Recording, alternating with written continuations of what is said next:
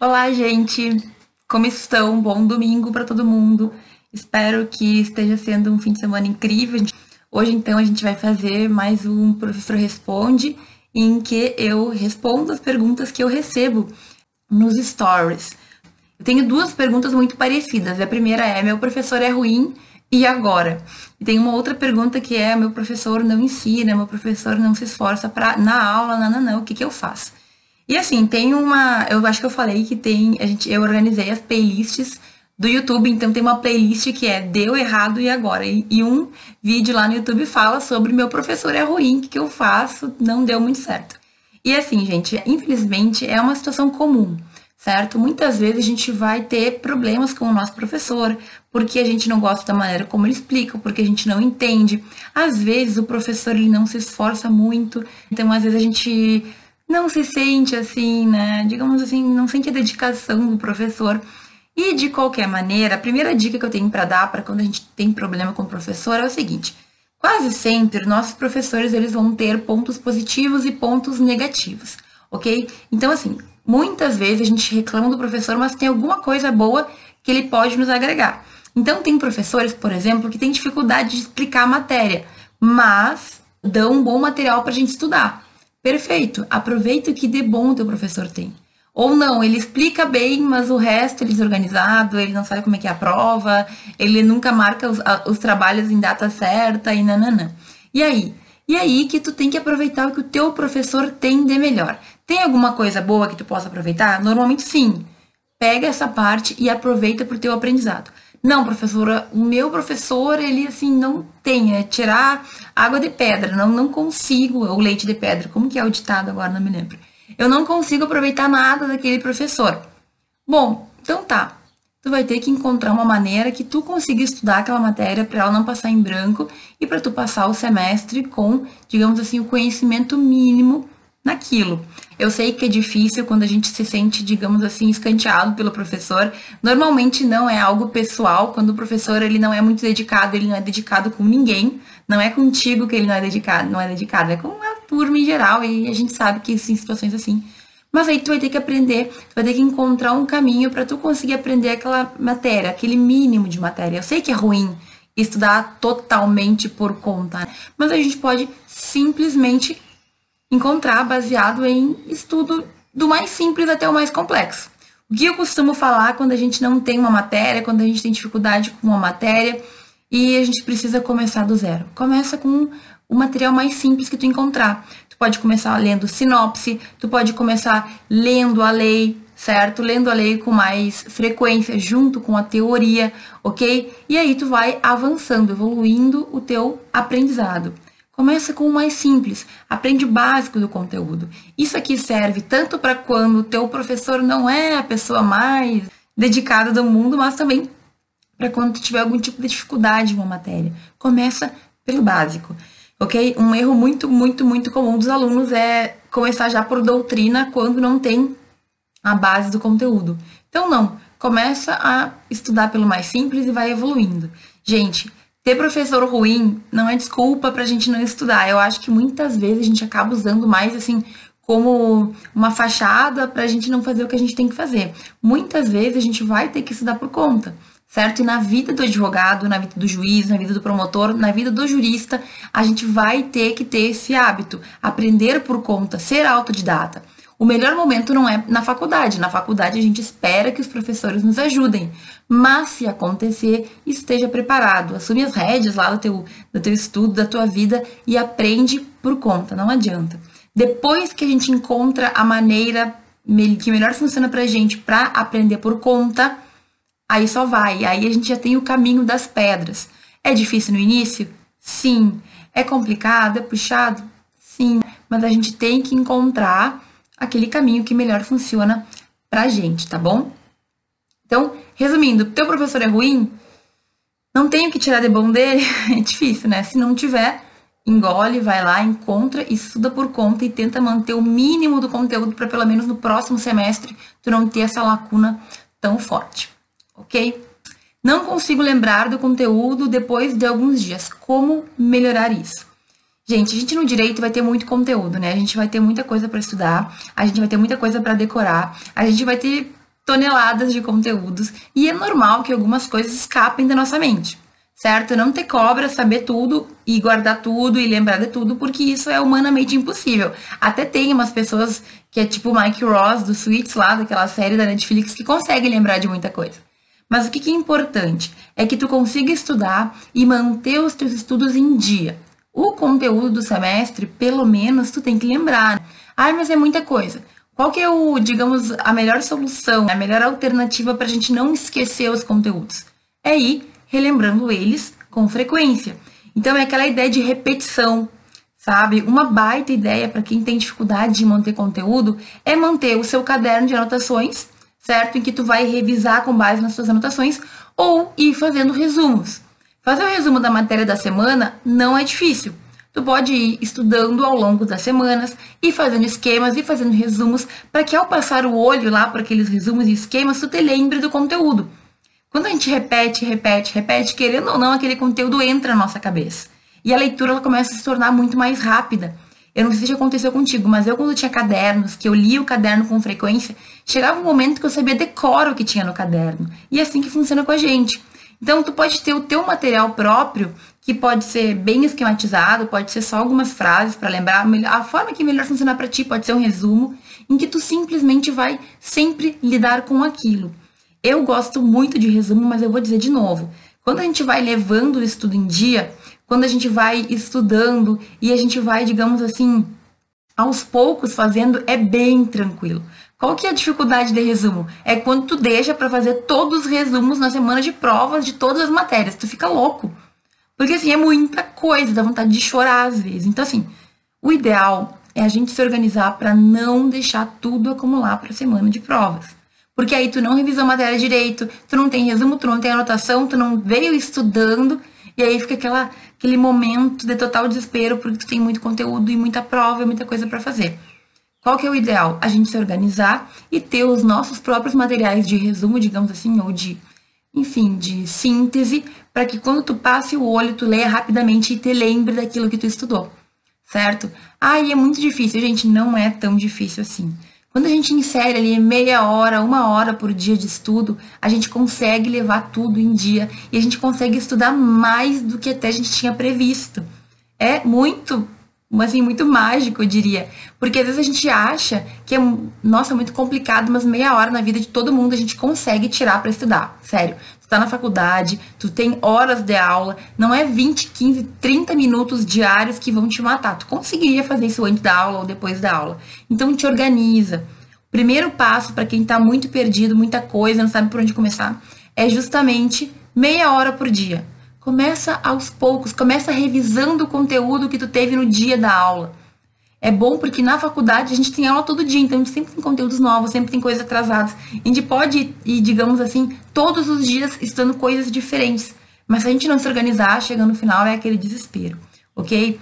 E aqui na faculdade a gente tem, digamos assim, um método, né? aliás, um método um objetivo, uma meta, que é chegar e passar no final do semestre. Então, se tu tá com preguiça de estudar, tu coloca na tua cabeça, tu te lembra que tu tem que fazer prova, que tu tem que fazer trabalho, que tu tem coisas que vão te esperar até o final do semestre. Coloca isso na cabeça como meta. Meu objetivo é passar com notas boas ou não pegar exame, certo? E usa isso a teu favor. Pensa que quem está fazendo é, concurso muitas vezes não consegue ter objetivos e metas tão definidas, porque eles não sabem quanto que é o concurso, não sabem quanto que é a prova, às vezes, às vezes tem que estudar por força de vontade própria, sem ter nenhum objetivo pontual na frente.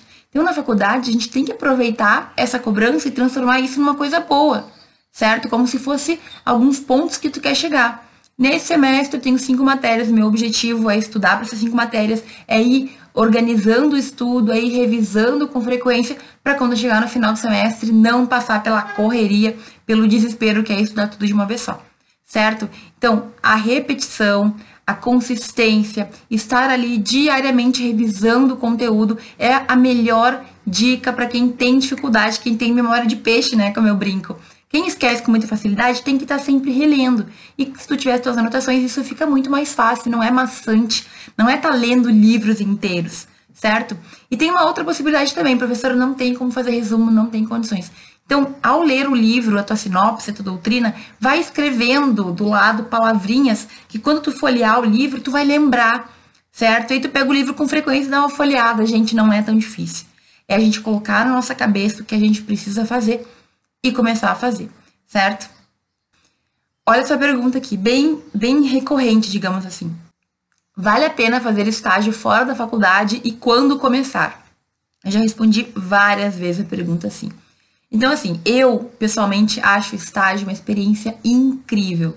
É uma experiência, é uma maneira de tu entender um pouco da prática, sair um pouco da teoria, com estágio, tu pode ser várias coisas em pouco tempo. Então, tu pode estagiar com juiz, tu pode estagiar com promotor, tu pode estagiar numa delegacia, tu pode estagiar com um defensor público, tu pode estagiar em escritório privado, certo? Eu acho importante a gente fazer tudo isso, então trabalhar em órgãos públicos, trabalhar em escritório privado, em empresa privada, porque assim a gente tem uma visão e a gente descobre do que a gente gosta, certo? Então teve várias coisas no meu estágio que eu descobri que não era para mim. E aí, claro, eu não era para ser, eu, não, eu era temporária, não ficaria para sempre. Eu vi o que era de bom, eu vi o que eu não gostava e eu fui buscando um caminho que eu pudesse ter o que eu, o que eu gostava e deixar de lado o que eu não gostava. Quando a gente não faz estágio, a gente não sabe do que a gente gosta. A gente tem que se formar e tentar ter algumas experiências para descobrir nosso caminho. Depois de formado é bem mais difícil. Por quê? Porque na faculdade, como estagiário, tu pode praticamente experimentar todas as profissões. E isso nem sempre é possível depois de formado, né? Então, assim, para mim, fazer estágio fora da faculdade é muito importante. Ai, professora, não tenho tempo porque eu trabalho, tudo bem. Então, tenta, pelo menos de alguma outra forma, encontrar esse contato com a prática. Por exemplo, fazendo hum, algumas audiências, assistindo audiências de vez em quando, uma vez por mês, ou uma vez a cada tanto tempo. Fica uma tarde inteira no fórum vendo audiência a gente aprende muito com a vida real, a gente aprende muito a ver as pessoas fazendo as coisas. Então, faz isso, porque se tu não tem tempo, algum tempinho pequenininho tu tem que encontrar para tua faculdade. Pede um dia de dispensa, aproveita as tuas férias, um dia que tu tem de folga, numa quinta-feira de tarde, vai pro fórum e vê as audiências que tem lá. Gente, a gente aprende demais. Então, assim, quando começar o estágio, Depende muito. Eu costumo dizer, na minha percepção, que o bom é tu já ter uma base. É começar lá pelo terceiro, quarto semestre, ok? Mas olha só, pode ser que tu encontre um estágio muito massa já no primeiro semestre. Tá? Tipo assim, um é um estágio muito legal no tribunal com não sei quem, que vai me ajudar, que vai me ensinar e que eu vou aprender. Então, pega, não deixa de fazer porque eu falei que deveria esperar para o terceiro. Por que, que eu falo que tem que esperar um pouco mais? Que normalmente acontece. Quando a gente não tem base de processo, de direito puro, né? Direito civil, direito penal, os estágios costumam ser mais assim mais técnicos. Então tu vai aprender a carimbar folha, tu vai aprender, tu vai ter que carregar os processos para lá e para cá, tu vai ficar responsável lá por organizar. E aí não é o direito em si, talvez tu te decepcione um pouco. Então, a gente tem que saber o que vai ser bom para nós. Ah, é um estágio só para carimbar? Não sei se é tão interessante assim, certo? Tem que pensar. E na dúvida, bem sinceramente, tá com dúvida do estágio ou não? Faça. Começa. Se passou um mês, passou dois e tu não viu, assim, crescimento, tu não, tu não aproveitou, não estava dando muito certo, troca de estágio, tenta outro, vai para outra oportunidade. A faculdade é um momento da gente provar tudo que a gente puder no direito, certo? Dentro do que a gente pode fazer. Então eu posso fazer um estágio um tempo no lugar, daí eu mudo, vou para outro, vou para outro. Eu posso ir fazendo seleções, certo? O importante é tu tentar ao máximo perceber o que tu gosta, o que tu não gosta, ter experiências. Gente, eu fiz dois anos de estágio fixo mesmo, que eu era aquela estagiária que ia todo dia, seis horas por dia. Eu tive estágios anteriores que eram assim, estágios de dois meses, três meses, e todos eles colaboraram de alguma maneira. Até o estágio que eu menos aprendi que eu acho que eu já contei aqui, que foi um estágio que eu fiz na delegacia de polícia, que eu fiquei, sei lá, dois ou três meses fazendo prova, colocando o número de cartão, porque a mulher tinha feito, era estelionato, ela tinha roubado cartões, eu tinha que colocar os números dos cartões no Word, assim, para ir pro processo. Eu fiquei dois, três meses fazendo isso só. Mesmo esse estágio, que foi um dos piores que eu fiz, me ajudou a ver muita coisa, a perceber muita coisa. Era na delegacia de polícia. Eu via algumas situações, eu via o que pessoas faziam sabe? Então, assim, a gente ter, digamos assim, essas oportunidades mudam a nossa perspectiva de vida. Se eu pudesse, eu teria feito estágio antes, inclusive. Eu teria começado a fazer estágio lá no terceiro, quarto semestre. Mas assim, foram outras opções que eu tive. Eu também estava tendo outras experiências vinculadas com coisas que eu gostava na época. Eu não me arrependo, mas eu acho que é bom, se tiver a oportunidade, começar a trabalhar esse tipo de, de situação. Faz um estágio em vários lugares, aproveita enquanto está na faculdade, aproveita para errar também. É claro que a gente não erra de propósito, mas se tu errar, entenda que é para que te desenvolva Aliás, hoje o vídeo do YouTube é sobre isso, são dicas para ser o melhor estagiário possível, para ser um estagiário nota 10. Eu falei no vídeo sobre isso. Então, assim, estágio é para ser aproveitado para o crescimento, para que tu melhore como jurista, como profissional, como tudo, certo? Aproveita as oportunidades de estágio que tu tem. Ok? Eu super recomendo. Cada pessoa tem que ver o que vale para si, né? Então, assim, as minhas dicas servem para ti, talvez algumas não sirvam, mas aproveita, ouve separa o que tu acha interessante, o que tu acha não interessante ignora. Mas para mim serviu muito, valeu muito a pena fazer estágio, eu super recomendo. O que fazer quando em tempo de prova começa a vir uma chuva de problema, uma chuva de situações desagradáveis? E aí assim, gente, época de prova, a gente vai ter um vídeo agora em breve sobre provas no final do semestre. Época de prova é uma época que a gente fica muito ansioso, muito estressado, muita coisa acontece, né? O que, que a gente faz? Primeiro, a gente tem que tentar respirar, tentar manter a calma, ok? Entender que é um período que vai passar. E aí, se surgem problemas, a gente tem duas possibilidades, ok? Duas situações aqui. Primeiro, são problemas que tu não precisa resolver na semana de provas. São problemas que tu pode postergar mais para frente. Eu falei esses dias no vídeo, às vezes a gente está fazendo prova e aí, naquele momento, a gente começa a pensar em problemas que a gente tem que resolver depois. Não, momento de prova, tu foca na prova. Os problemas seguirão depois da prova para tu resolver. Então, se forem problemas que tu pode postergar para resolver mais tarde, faça isso. Foca nas tuas provas. Às vezes é um semestre inteiro que a gente estudou para fazer prova no final e aí uma coisinha nos tira lá do prumo. Se for um problema que tu pode postergar, deixa para resolver depois. Não, professor, é uma coisa muito séria. É problema de saúde, é problema da minha família, são questões pessoais que eu não consigo postergar. Então, tu vai ter que ser muito frio e pensar o que é mais importante naquele momento. Eu tô sendo bem sincera, ok? Tem situações em que a tua faculdade pode deixar de ser uma prioridade para ti. Pode acontecer, porque a faculdade não é tudo na nossa vida, certo? Então, se tu tá com um problema pessoal, alguma coisa muito séria que tu não consegue levar e que se tu focar no teu trabalho, tu vai, digamos assim, não vai conseguir resolver o problema e tu precisa resolver, então tu vai ter que fazer tuas provas do jeito que der, infelizmente, e focar naquele problema. Eu tô falando aqui porque eu tive uma colega que ela tava, já tinha tudo organizado para ir morar na Espanha durante a faculdade, ia ficar um semestre fora, ia ser uma experiência incrível para ela. E o pai dela teve um ataque do coração, alguma coisa assim, um aneurisma, não me lembro, um ataque. Ela teve, ele teve um problema muito sério de saúde. E aí ela teve que escolher, né? O pai dela estava em recuperação e ela teve que escolher entre realizar um dos sonhos dela, que era ir morar fora, fazer o um intercâmbio durante o, a faculdade, ou ficar com o pai, continuar normal aqui e acompanhar o pai dela, porque o medo dela era que daqui a pouco o pai dela passasse mal e ela não estivesse aqui. A gente nunca sabe o que vai acontecer. E aí ela tomou a decisão de ficar, ficar no Brasil, terminar, fazer a faculdade normal e desistiu de tudo que ela tinha arrumado para ir para lá. Eu tenho certeza que ela não se arrepende disso. O pai dela ficou super bem, tá bem até hoje, graças a Deus, tudo certo.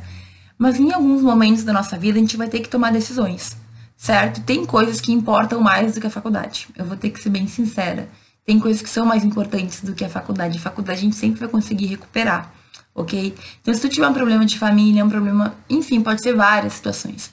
Se for algo que tu tem que resolver, que é mais importante, não tem problema nenhum, tu decidir que a faculdade vai ficar em segundo plano, ok? Só que tu tem que decidir isso, tem que ser uma decisão. Não, realmente, eu tenho essa situação, ela para mim hoje é mais importante do que a situação da faculdade e aí eu vou deixar as provas, eu vou fazer do jeito que der para fazer, porque eu tenho uma situação mais importante aqui para resolver.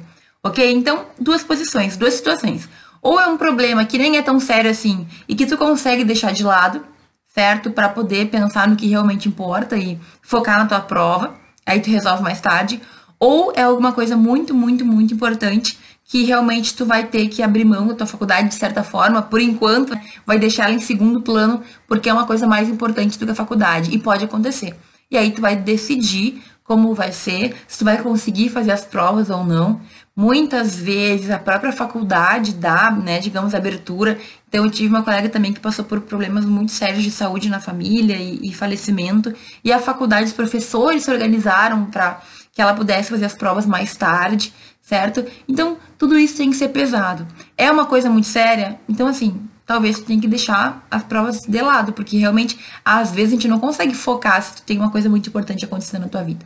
Só que só tu vai poder dizer, só tu vai poder pesar o que realmente é muito importante e o que tu consegue postergar. E aí tu pensa, decide, mas o importante é que durante provas e durante a semana de provas a gente mantenha aquela ansiedade o mínimo possível.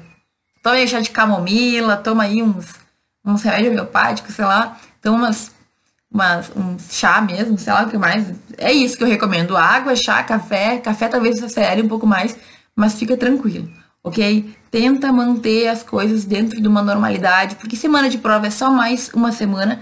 É claro que a gente tem muita pressão e muita ansiedade, mas se tu não controlar isso vai te prejudicar.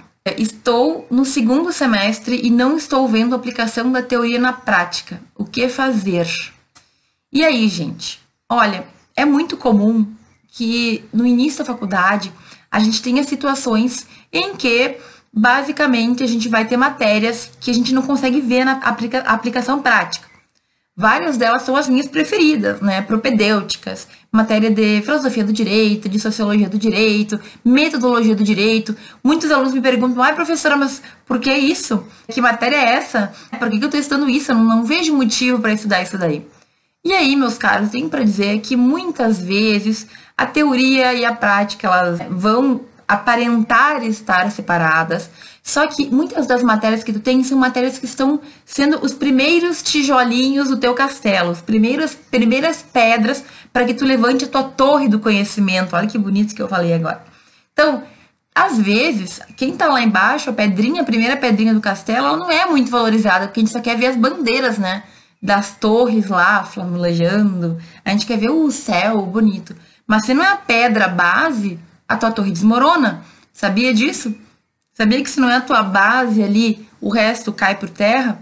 Então, as matérias de primeiro, segundo semestre, às vezes de terceiro, às vezes algumas durante todo o curso, são matérias que talvez tu não veja com frequência, mas são matérias que vão fazendo vários pontos de ligação entre outras matérias do direito. Então, sociologia, por que é importante sociologia? Porque tu tem que aprender a visualizar as relações sociais, aprender que existem questões que vão além da lei pura, aprender que a gente tem que reflexionar, pensar sobre algumas coisas, certo? Filosofia, por que filosofia? Gente, a gente tem que aprender a pensar, a refletir, a ser crítico, e essas matérias costumam nos dar essa possibilidade. Além do mais, durante a nossa vida no direito, em vários momentos, a gente vai ter situações em que tu vai estar tá lendo e tu simplesmente vai pensar em alguma coisa que tu teve há muito tempo atrás que tu nem lembrava, e aí tu vai ver, ah, realmente, nesse momento eu vejo a importância de entender tal conceito, ou a importância de entender tal coisinha que na época eu não dei bola. Muita gente, muita gente simplesmente não não percebe certo? Não dá valor pro primeiro semestre, pro, pro primeiro ano, acha que é baboseira, fica dizendo que é só perda de tempo. Só que isso faz diferença na nossa vida. Mais pra frente pode ser que uma lacuninha, um buraquinho do teu conhecimento faça muita diferença para ti. Certo? Eu sei porque eu tive um primeiro ano muito fracassado, assim, fracassado não seria a palavra, muito cheio de buracos, eu não tinha professor, várias matérias eu não tive bem, tive lacunas de conhecimento. E no, nos outros semestres e anos eu sentia muita falta. Eu tive que estudar coisas de início da faculdade que eu não consegui ter direito, que eu era muito imatura para ir atrás, certo? Bom, em algum momento a vida vai cobrar esse conhecimento, ok? A gente vai ter só que aprender que tem que ter um pouquinho de paciência, tem que esperar um pouquinho, porque por enquanto tu não tá vendo, mas logo tu já vai ter muitas matérias que vão ser do dia a dia e vão ser questões que tu vai ter na prática mesmo, que, enfim, aplicar, e aí começa o direito puro que a gente gosta, né? Eu fico sempre pensando, né, em medicina, é, todas as faculdades, a gente tem um início, ok? Então, as pessoas que começam medicina não começam já mexendo em pessoas, em, em pacientes. Tem que ter toda uma base para depois ir para o mais difícil, que também pode ser o mais legal para alguns. E o direito é igual. A gente não começa já mexendo com lei, com código, com processo direto, porque a gente tem que ter uma base antes. Antes de lá aplicar e ver na prática, a gente tem que ter um entendimento de como fazer isso. Então, é por isso que as matérias iniciais, elas simplesmente, às vezes não parecem, mas elas são a base da nossa torre do conhecimento. Se tu tira alguma daquelas, a tua torre ela se constrói meio bamba. E é horrível ser ter uma torre de conhecimento bambo, certo? Eu tive que inserir umas pedrinhas aí na minha torre ao longo da minha vida. É normal também que a gente tenha que inserir um pouco mais de conhecimento, mas quanto mais firme tu tiver a tua construção, melhor. Porque mais seguro tu te sente e melhor tu passa pelos semestres da faculdade. Como ter argumentos mais fortes, como argumentar melhor. Eu também tenho um vídeo no canal em que eu falo sobre como vencer um debate, mas eu quero dar algumas dicas aqui, gente. É claro que algumas discussões que a gente vê na TV e na rádio são bastante planejadas. O que, que as pessoas que discutem ali fazem? Elas se preparam, ok? Para tu debater bem, para tu ter um bom, bons argumentos, para tu ganhar da parte contrária, tu tem que estar muito bem preparado. Então, tu tem que conhecer o conteúdo, tu tem que saber o conteúdo, tu tem que estudar o conteúdo, tu tem que ter todo ele na tua mente. E tu tem que também fazer uso de alguns recursos que muita gente, muitas pessoas utilizam na hora de discutir. Tu quer vencer um debate? Tu quer ter argumentos fortes? Tu pode te basear em artigos científicos, trabalhos científicos que quando tu fala que houve uma pesquisa que definiu tal coisa, as pessoas em geral concordam, ninguém discute. Olha, um cientista em Harvard testou não sei quantas pessoas e deu não sei o quê e decidiu-se que tal coisa. É difícil alguém levantar e falar, discordo do cientista porque o cientista tem dados científicos. É uma baita dica para quem quer chegar com um argumento forte. Não, tal estudo científico diz tal coisa. Ah, não tem como, é um direito muito aberto, não tem estudo científico para me ajudar. Pode procurar decisões judiciais. Como, professora? Não, tu quer falar sobre uma questão de prisão em segunda instância, ok? Que foi a discussão que a gente teve há pouco tempo. Vai lá, lê o que foi decidido no, no acórdão, lê o que o STJ já definiu, lê o que o STF já definiu sobre o tema, pega os argumentos que te interessam e aprofunda, certo? Aprofunda os teus argumentos, aprende, utiliza com base em decisão judicial. Gente, primeiro que a decisão judicial costuma ser uma aula. E segundo, que quando tu diz que o STF decidiu, por mais que as pessoas discordem do STF ou não gostem do STF, é uma autoridade que está falando. É o STF que falou que tem que ser assim ou tem que ser assado. Então, usa decisões judiciais. que mais? Quando for uma decisão judicial do exterior, parece que no Brasil vale mais ainda. Então, se tu quer decidir, quer trazer um argumento forte que as pessoas possam não ter como rebater, procura uma decisão de outro estado, de outro país sobre o tema. Ah, porque na Alemanha, o mesmo caso foi decidido e julgaram assim, assim, assado. E aí? E aí que as outras pessoas que estão discutindo contigo não vão poder dizer que não, que quem estava errado era o juiz alemão. É difícil. Quando a gente usa uma sentença estrangeira, isso costuma dar uma veracidade, né? No Brasil, tudo que é estrangeiro é bom. Então, utiliza isso a teu favor. Procura decisões que já foram tomadas em outros estados para que seja, digamos assim, um ponto a mais na tua discussão. Outra coisa que vale muito a pena e que eu vejo com frequência acontecer é tu descobrir o que pessoas importantes na área falam sobre determinado assunto. No momento que tu usa que o grande pesquisador tal falou que é isso, é difícil as pessoas debaterem. Então, para o teu argumento ser mais forte, tu tem que ter evidências, tu tem que ter é, questões que fortaleçam o teu argumento. Em sentença, sentença estrangeira, em artigo científico. E uma dica extra: tu pode sempre pensar como a outra parte pensa. Se tu consegue entender o que o, outro debatedor, argumentador vai falar, tu te preparar melhor, porque tu já sabe tudo que vai vir contra ti, tu consegue te defender. Mais do que só falar o que a gente pensa, a gente consegue def defender o nosso ponto de vista frente a outro argumento de outra pessoa, parece que é mais, digamos, mais forte ainda o nosso argumento, porque tu estava preparado para responder algo que o outro trouxe, certo? Então, como ter argumentos fortes? Com base em evidência, com base em coisas que a outra parte não consegue rebater.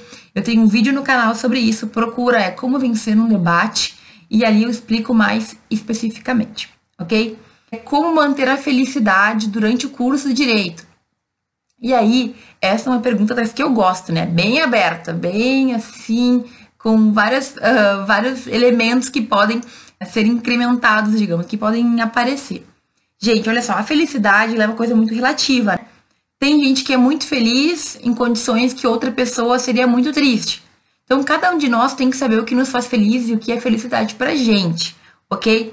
Mas uma coisa muito fácil de perceber é que quando a gente tem expectativas muito altas, a nossa felicidade ela tende a ser mais difícil de ser alcançada. Porque a gente quer tanta coisa, espera tanta coisa que se não acontece como a gente quer, a gente fica meio desmotivado, ok? E aí? E aí que eu vou ter uma live terça-feira no YouTube em que eu vou falar sobre expectativas versus sonhos. Mas eu quero adiantar, gente, olha só. Tu pode sonhar o que tu quiser, o teu sonho é teu. Tu pode sonhar ser astronauta da NASA. Sei lá se é possível, mas sonha. O que tu quiser, tu pode conseguir. Agora, saiba que o dia a dia ele não vai ser feito de sonhos. A gente vai ter coisas na faculdade que não vão ser legais. A gente vai ter matérias que a gente não acha tão boa, que a gente não gosta, que a gente odeia, que a gente faz porque é obrigado. Então diminui a tua expectativa. Direito não vai ser perfeição, não vai ser só coisa boa, ok? A gente tem que estar preparado para isso. Mas tu não pode reduzir os teus sonhos. O que, que é felicidade? É a gente ter um equilíbrio na vida, é a gente ter o nosso lado material bem, bem organizado, é a gente ter o nosso lado profissional bem organizado, a gente ter o nosso lado pessoal bem organizado. Então, a felicidade é a gente ter equilíbrio naquilo que é mais importante. O lado pessoal, o lado profissional, bens materiais é importante, sim, sabe? É importante a gente ter também. E, é claro, uma vida equilibrada entre tudo isso, ok? Então, na faculdade, a gente vai ter muitos momentos ruins. Eu posso dizer que eu tive muito, muito, muito, muitos, vários. Mas eu também tive muitos momentos bons em que eu me desenvolvi, em que eu cresci, em que eu aprendi. E ao meu ver, a felicidade é isso. A gente vai ter picos de felicidade, dias que a gente é muito mais feliz, e dias que a gente tá meio murcho, borochochô, porque aconteceu uma coisa ruim, porque eu fui mal numa prova, porque eu tenho muito que estudar, eu tô cansado. Gente, é normal. Agora, se tu conseguir manter o foco no teu objetivo, no teu sonho, naquilo que tu quer, naquilo que tu almeja, e saber que vai ter dias ruins, a gente consegue manter o um nível. Nem lá no fundo do poço e nem sempre lá em cima, no topo da montanha, porque isso é impossível. É impossível a gente viver sempre 100% feliz.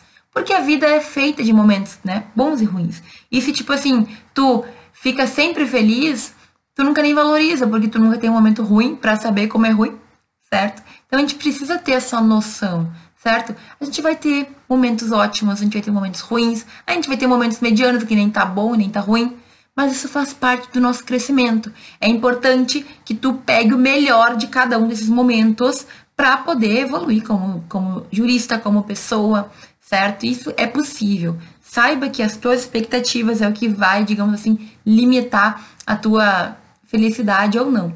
Se a gente sabe que a gente tem um, um objetivo maior e que vai ter, teremos algumas pedras no meio do caminho, de boas, a gente tira de letra. Agora, é claro, é um equilíbrio constante, é conseguir manter, digamos assim, os pratos equilibrados, a gente conseguir ter todos os lados da nossa vida bem abastecidos. Isso às vezes pode demorar um tempo para a gente conseguir, mas tem como fazer, tem como a gente ter esse equilíbrio. Ainda mais na faculdade, gente. A gente acha que a faculdade é muito pesada, é muito difícil, mas se a gente se organizar, a gente consegue dar conta de tudo. Consegue ter lazer, consegue ter vida social, consegue estudar, consegue bem nas provas, consegue ter família, amigos e tudo isso bem certinho. Só que a gente não para para se organizar e para pensar como tem que ser feito. Essa é a grande questão. Muitas vezes a gente, tipo assim, vai levando e aí esquece de um lado e corre para arrumar um lado e o outro também começa a pegar fogo. É por isso que a gente fica tão assim, sabe, esbaforido, digamos assim. É muita coisa que se a gente não, se a gente não organizar, a gente fica deprimido, porque a gente não consegue dar conta de tudo. Mas é possível, só que tu tem que te organizar. Lembra que eu tenho vários vídeos no YouTube em que eu também explico como se organizar, como organizar a semana, como organizar os estudos. É possível, mas tu tem que querer, ok? Então, ser feliz é relativo. A gente tem que ter expectativas de acordo com o nosso dia a dia e saber que ninguém é 100% totalmente uhul, feliz o tempo inteiro. Vai ter momentos que a gente não vai estar tão feliz, mas a gente tem que focar naquilo que a gente quer de resultado para que as coisas funcionem. Qual o seu, professora, qual o seu conselho quando uma pessoa se sente frustrada com os estudos e passa cada vez mais tempo nos livros e com a pressão emocional aumentando, imagino? Gente, olha só, como eu estava falando, a gente tem que ter um equilíbrio emocional, certo? Então, só estudar por estudar não vale a pena, porque chega um ponto que o teu corpo não aguenta mais. A tua mente cresce, mas o teu corpo ele não está indo junto.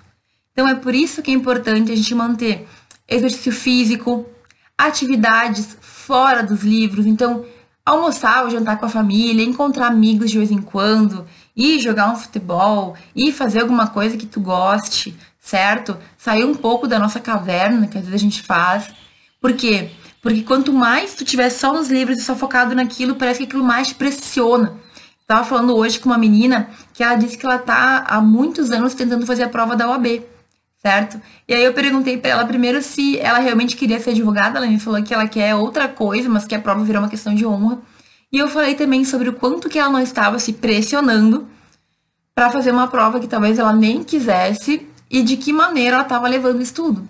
Então assim, ó, se tu deixa a panela da pressão pegar muita pressão, às vezes a tua mente não consegue acompanhar. E aí, às vezes, também, por uma questão de autopreservação, o teu corpo ele começa meio que desligar e esquecer dos assuntos justamente para que tu desligue. Se tu não dormir direito, se tu não te alimentar direito, se tu não fizer atividade física, o corpo vai sofrer e, óbvio, a mente sofre também, ok? Então, a gente tem que ter equilíbrio. Se tu só fica na frente dos livros, teu corpo vai sentir falta de outras atividades e tu sente falta também. Então, experimenta relaxar um pouquinho mais. Coloca um tempinho para ficar com o teu bichinho de estimação, ficar com a tua família, ver algum amigo, conversar com alguém, tomar um café, ler um livro, tomar um chá, não sei, certo? Mas pense que o teu corpo precisa desse descanso, a tua mente também precisa. Pessoalmente, exercício físico é uma coisa que me ajuda muito a me manter centrada. E não precisa ser horas na academia, tá? Pode ser 15 minutos de caminhada, pode ser ficar pulando ali uns minutos intensos para fazer com que o teu sangue circule e o teu corpo ele fique melhor. Mas assim, só focado no livro, a gente vai ter com muita probabilidade um estresse que vai ser difícil de manter e de aguentar. Então, enquanto tu ainda tá tranquilo, lembra de ter esses hábitos, porque eles evitam, ajudam a gente a evitar de chegar num ponto crítico e que daí talvez só com ajuda profissional tu consiga sair ansiedade, tristeza, tudo isso a gente pode tratar já, digamos assim, no nosso dia a dia. E mais uma vez, se chegar um ponto de tu não conseguir, tu perceber que sozinho tu não tá dando conta, procura um psicólogo, procura um psiquiatra, procura alguém que possa te ouvir e te dar direcionamentos. Não tem nenhum problema nisso. É maravilhoso fazer terapia, é uma coisa que eu super indico e é uma coisa que nos deixa ser seres humanos melhores, ok? Se tu sentir que não tá dando para ti sozinho, pede ajuda, tem muita gente capacitada que pode nos ajudar. Trabalhar com direito costuma deixar as pessoas infelizes? Essa pergunta também é muito relativa, né, gente? Porque normalmente, se tu encontra o caminho do que tu gosta, certo? Tu vai conseguir ser feliz. E aí talvez apenas o caminho para ti, o melhor caminho não seja o que todo mundo faz. Por exemplo, tem alguns, algumas atividades jurídicas que tu vai ter que lidar com, com questões que realmente são muito pesadas. São tristes, tu vai ter que negar remédio para alguém. Tu vai ter que, tipo, escolher entre a vida de uma pessoa e de outra. Se tu não tiver o perfil para lidar com aquilo, talvez tu realmente fique infeliz. Não é aquilo que tu queria fazer. Então, o negócio é a gente encontrar um emprego, um trabalho, um caminho que não seja tão pesado, que tu consiga manter os teus valores, eu, por exemplo, sou muito da justiça, da justiça, da justiça. Eu gosto muito disso. E eu percebi que em muitas situações do meu dia a dia eu não conseguia manter a justiça, porque estava aquém, né? Além, estava fora dos meus limites. Eu não conseguia manter isso. Então, eu aprendi, eu encontrei um caminho que para mim, eu ao menos consigo no meu dia a dia ser justa, porque muitas coisas estão na minha mão, certo? Então eu consigo decidir Cada um de nós vai ter que construir o seu caminho. Tu vai ter que saber o que faz bem para ti, o que combina com os teus valores, no que tu acredita de verdade. E quando tu encontra esse caminho, tu vai sim ser uma pessoa normal, tu pode ser feliz no direito. Inclusive, eu defendo isso. Eu defendo que existem caminhos em que tu pode ser feliz no direito, mas tu tem que encontrar o teu rumo, o teu perfil, aquilo que serve para ti. Testa, né? A gente tava falando sobre estágio. Faz estágio em todos os lugares que tu puder. Encontra aquilo que tu gosta e se realmente tu vê que não é para ti, não fica no direito. Porque assim, uma coisa também é que as pessoas elas botam uma ideia na cabeça e elas não largam mais. É que nem a menina que nem quer ser advogada, mas quer passar na prova da OAB. E aí é um direito dela decidir isso. Mas será que a gente pensa sobre as nossas escolhas, sobre o que a gente está fazendo, sobre o que a gente fez até então? É importante, né? A gente tem que respeitar quem a gente é.